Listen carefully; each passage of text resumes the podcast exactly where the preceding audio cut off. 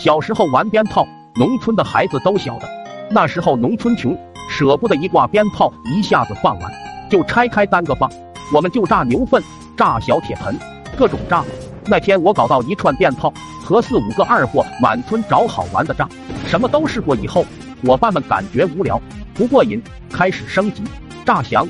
想必八零后农村孩子都知道，那时候村里路上都有土墙厕所，主家为了攒肥料，厕所公用，但是没有坑，都是垫几块砖头，便便拉的快三十公分高了。然后我们进去准备炸响，但其中一个比较憨傻，外号叫二驴子的二货，脑袋突然灵光，流着鼻涕跑到我身边，告诉我说：“哥，这鞭炮碾子燃的太快，咱们来不及跑，会炸一身响。”我抬手拍了拍他的头，很聪明，这个任务就交给你。那货把碾子全打开，把里面的火药都抖了出来，然后我们跑远了，他点火后也跑了出来。原来我们只是剥开一点点碾子，也就四五秒爆炸。结果这货拨的太多了，这个炮的碾子也长，一直持续了十秒，一直不响，超出了我们猴急的耐心，以为是哑火了。正待我们想去查看情况的时候。看到村支书一溜烟小跑过来了，看样子肯定是中午搞腐败吃多拉肚子了。还没等我们反应过来拦他，他一头扎进厕所。